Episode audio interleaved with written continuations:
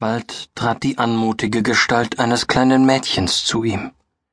Sie hieß Elisabeth und mochte fünf Jahre zählen, er selbst war etwa doppelt so alt. Um den Hals trug sie ein rotseidenes Tüchelchen, das ließ ihr hübsch zu den braunen Augen. Reinhard, rief sie, wir haben frei, frei. Den ganzen Tag keine Schule und morgen auch nicht. Reinhard stellte die Rechentafel, die er schon unterm Arm hatte, flink hinter die Haustür, und dann liefen beide Kinder durchs Haus in den Garten und durch die Gartenpforte hinaus auf die Wiese. Die unverhofften Ferien kamen ihnen herrlich zustatten. Reinhard hatte hier mit Elisabeths Hilfe ein Haus aus Rasenstücken aufgeführt. Darin wollten sie die Sommerabende wohnen, aber es fehlte noch die Bank. Nun ging er gleich an die Arbeit. Nägel, Hammer und die nötigen Bretter lagen schon bereit. Währenddessen ging Elisabeth an dem Wall entlang und sammelte den ringförmigen Samen der wilden Malve in ihre Schürze. Davon wollte sie sich Ketten und Halsbänder machen, und als Reinhard endlich, trotz manches krummgeschlagenen Nagels, seine Bank dennoch zustande gebracht hatte und nun wieder in die Sonne hinaustrat, ging sie schon weit davon, am anderen Ende der Wiese. Elisabeth, rief er, Elisabeth!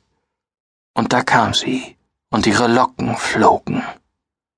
Komm, sagte er, nun ist unser Haus fertig.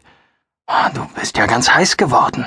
Komm herein, wir wollen uns auf die neue Bank setzen, und ich erzähl dir etwas. Dann gingen sie beide hinein und setzten sich auf die neue Bank.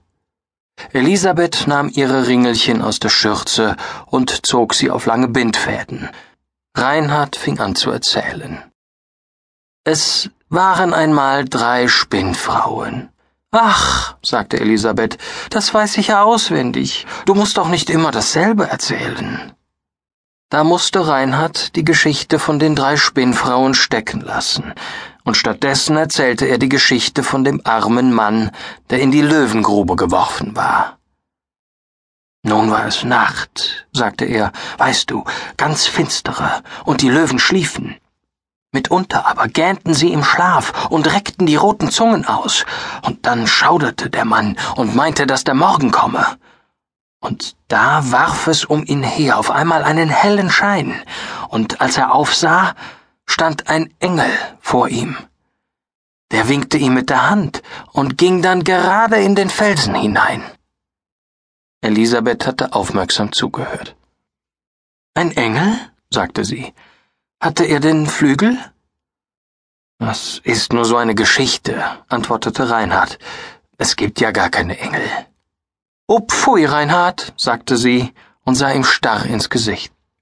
Als er sie aber finster anblickte, fragte sie zweifelnd Ja, warum sagen Sie es denn immer? Mutter und Tante und und auch in der Schule. Das weiß ich nicht, antwortete er. Aber du, sagte Elisabeth, gibt es denn auch keine Löwen? Löwen? Und ob es Löwen gibt? In Indien, da spannen die Götzenpriester sie vor den Wagen und fahren mit ihnen durch die Wüste. Oh, wenn ich groß bin, dann will ich einmal selber hin. Da ist es viel tausendmal schöner als hier bei uns. Und da gibt es gar keinen Winter. Und, und du, du musst auch mit. Willst du? Ja, sagte Elisabeth. Aber Mutter muss dann auch mit. Und deine Mutter auch. Nein, sagte Reinhard. Die sind dann zu alt, die können nicht mit. Ich darf aber nicht allein. Du, du sollst schon dürfen. Du wirst dann wirklich meine Frau, und dann haben die anderen dir nichts mehr zu befehlen. Aber meine Mutter wird weinen. Wir kommen ja wieder, sagte Reinhard heftig. Sag es nur gerade heraus. Willst du mit mir reisen? Sonst gehe ich allein, und dann komme ich nimmer wieder. Der Kleinen kam das Weinen nahe. Mach nur nicht so böse Augen, sagte sie. Ich will ja mit nach Indien.